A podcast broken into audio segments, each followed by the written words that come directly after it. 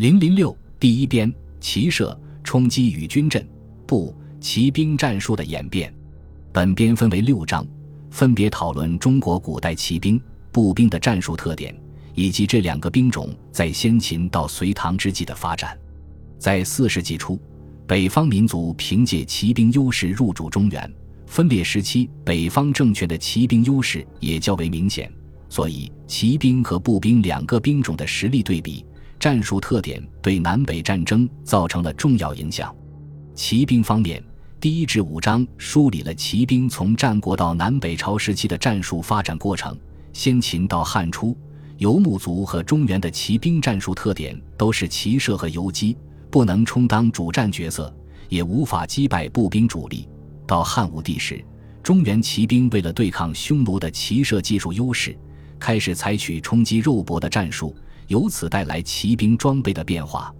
为了保障骑兵冲击时的稳定性，马鞍逐渐加高，最终在三四世纪之交导致马镫出现，使骑兵能够最大限度地发挥冲击威力。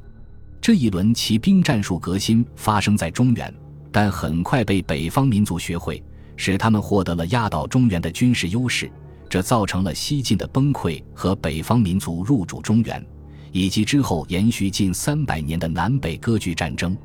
步兵方面，第六章讨论了冷兵器时代步兵最基本的战术特征：队列密集、移动缓慢的军阵作战。战国到汉初，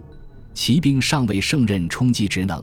陆战的主要形式是步兵主力军阵互相作战。这一时期步兵军阵的特点是近似方阵，正面窄而纵深大。